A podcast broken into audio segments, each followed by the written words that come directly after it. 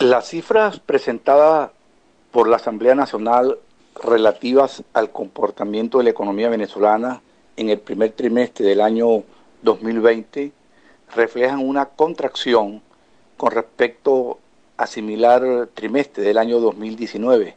Es decir, en términos anuales, la economía venezolana se contrajo 23%. Esto es la cifra más elevada de disminución de la actividad económica en los países latinoamericanos afectados por el COVID. Y esto es hasta el mes de marzo, fecha en la cual todavía no se había producido eh, la cuarentena en Venezuela, lo que sugiere que es muy probable que en los meses subsiguientes, es decir, ya para el segundo trimestre, terminado en el mes de junio, la contracción de la economía se haya agudizado en Venezuela. Esto tiene que ver fundamentalmente con dos actividades que se han desplomado.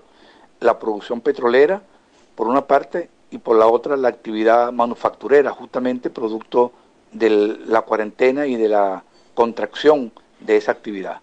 De manera tal que hoy Venezuela está experimentando una crisis económica muy fuerte, muy aguda, y que se ha reflejado en una caída de la actividad económica entre el año 2013 y el año 2020 de casi 86%.